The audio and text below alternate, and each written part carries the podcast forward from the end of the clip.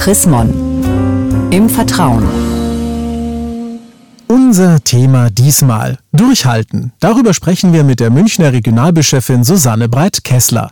Es ist wieder soweit und wir sind mittendrin in der alljährlichen Fastenzeit. Mit dabei beim Verzicht natürlich auch wieder die evangelische Kirche mit ihrer Aktion Sieben Wochen ohne. In diesem Jahr unter dem Motto Du bist schön. Sieben Wochen ohne runtermachen.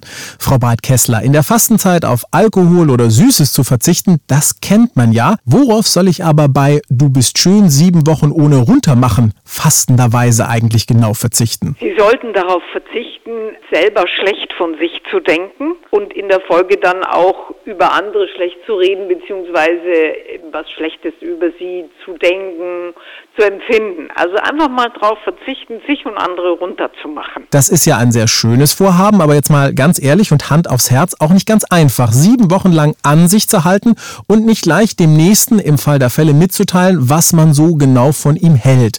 Äh, warum kann es sich denn aber lohnen, in Sachen Kritik bei sich und bei anderen Verzicht zu üben? Man freut sich mehr. Man freut sich am eigenen Leben, man weiß viel mehr zu schätzen, wer man selber ist, wer andere sind.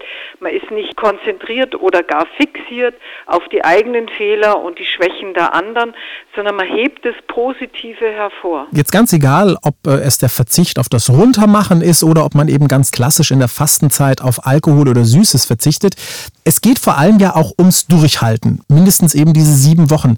Was ist denn der Reiz des Fastens bei diesem Durchhalten? Also ich finde daran so toll, dass ich merke, wie stark ich sein kann. Es ist ja so leicht irgendwie eben an sich selber irgendwas doof zu finden oder immer nach Keksen zu langen, zu rauchen oder was zu trinken.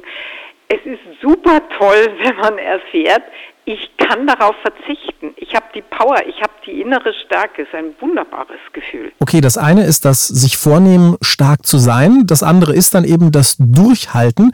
Was ist denn da so die beste Strategie, den eigenen inneren Schweinehund zu überlisten, dass man auch wirklich standhaft bleibt? Also ich finde es ganz gut, wenn man mit Belohnungen arbeitet. Also zum Beispiel zu sagen, wenn ich das jetzt heute schaffe, schaue ich mir diesen einen ganz bestimmten Film an. Oder wenn ich jetzt eine Woche durchgehalten habe, dann kaufe ich mir dieses Buch, das ich schon lange haben will. Also es ist toll, sich dann auch was zu gönnen, was man nicht unbedingt so selbstverständlich sich gönnen würde. Was jetzt aber, wenn all diese Tricks nicht helfen und ich trotz aller Bemühungen daneben liege, bin ich dann als Fastenversager womöglich sogar noch ein schlechter Christenmensch? Überhaupt nicht. Wenn ich mal ganz hochgreifen würde, würde ich sagen, Scheitern gehört zum Leben dazu. Und es hat ja wohl auch Luther oder einer seiner Freunde gesagt, also sündige du tapfer. Das halte ich für eine, auch eine tolle Lebensdevise.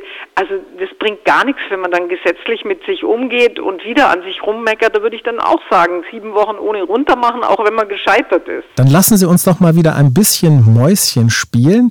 Was bzw. was ist denn für Sie das schönste Fastenerlebnis, das Sie vielleicht jetzt auch in diesem Jahr wieder neu dazu motiviert hat, auf jeden Fall in der Fastenzeit mitzumachen und mitzuverzichten? Also ich bin ein extrem kritischer Mensch. Ich bin mit mir selber am kritischsten und mit anderen auch nicht immer so sonderlich geduldig.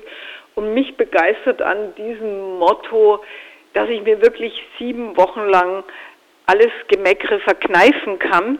Ich hoffe, dass ich danach diese Haltung beibehalte und wirklich vor allen Dingen mit mir selber barmherziger werde und mich nicht immer nur an meinen eigenen Maximalforderungen messe. Ja, da gibt's nur eins, durchhalten. Vielen Dank, Frau Breit-Kessler. Und mehr zu diesem Thema Durchhalten und der Fastenaktion der Evangelischen Kirche Sieben Wochen ohne von und mit der Münchner Regionalbischöfin Susanne Breit-Kessler gibt es auch nachzulesen. Nämlich in der neuesten Ausgabe des Magazins Chrismon. Ein Blick in das aktuelle Heft lohnt sich also allemal. Sie haben darüber hinaus noch Fragen, Anregungen? Dann freuen wir uns auch über eine E-Mail. Schreiben Sie an leserbriefe at chrismon.de. Ich sage derweil Dankeschön fürs Zuhören. Bis zum nächsten Mal. Mehr Informationen unter www.chrismon.de